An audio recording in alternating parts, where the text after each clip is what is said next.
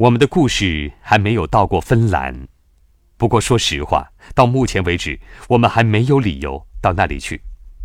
不过，我们的下一位作曲家却将芬兰置于音乐地图的一个重要地理位置之上，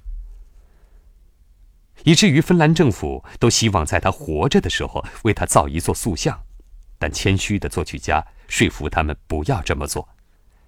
他的名字是让·西贝柳斯。芬兰的人民热爱他。他出生时被取名为约翰，这就是那个美国名字约翰在芬兰语中的写法。但当他发现他的叔叔把自己的名字改为约翰，在法文中的写法让以后，他就决定用这个名字了。西贝柳斯受到了芬兰传说和历史很大的影响。他最著名的作品，甚至就是以芬兰为标题的。